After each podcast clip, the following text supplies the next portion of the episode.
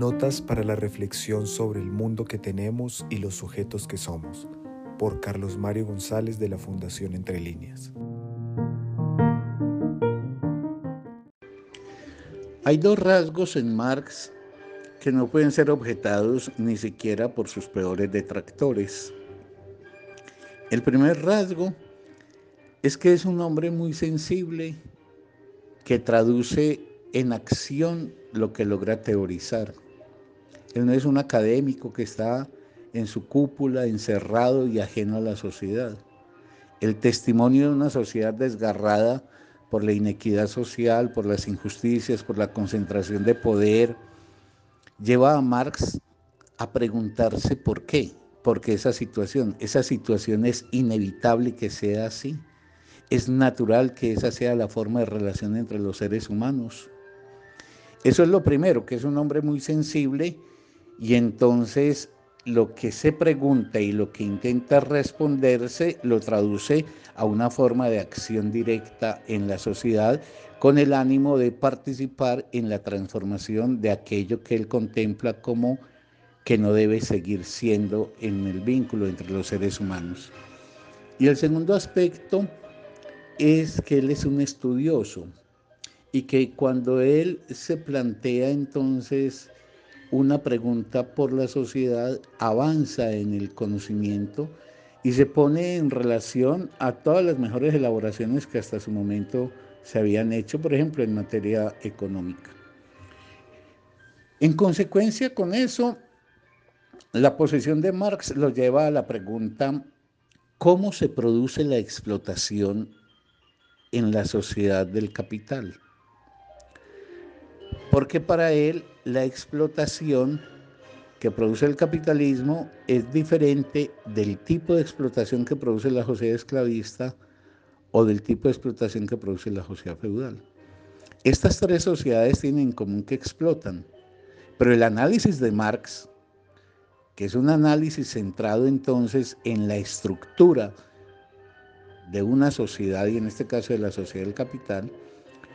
lo que intenta buscar es la diferencia que permita encontrar la muy particular forma de existencia, funcionamiento, operación y consecuencias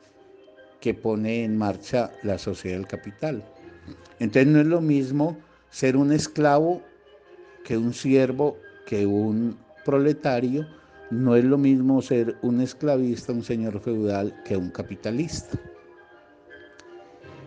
Al diferenciar las sociedades, entonces Marx ya no establecerá categorías como pobres y ricos, esas no son categorías de Marx, porque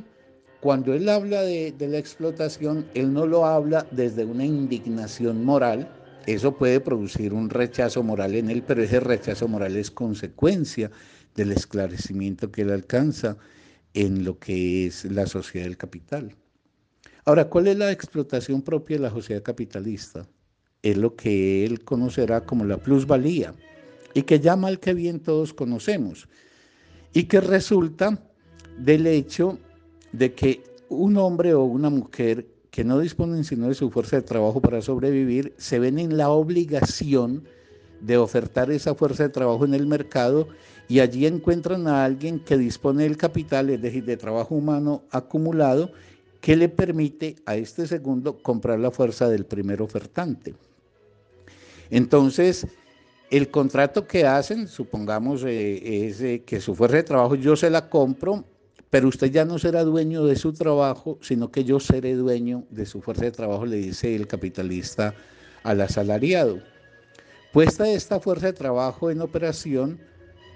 supondríamos que a las cuatro horas esa fuerza de trabajo ha producido un fruto en valor equivalente al salario que recibe.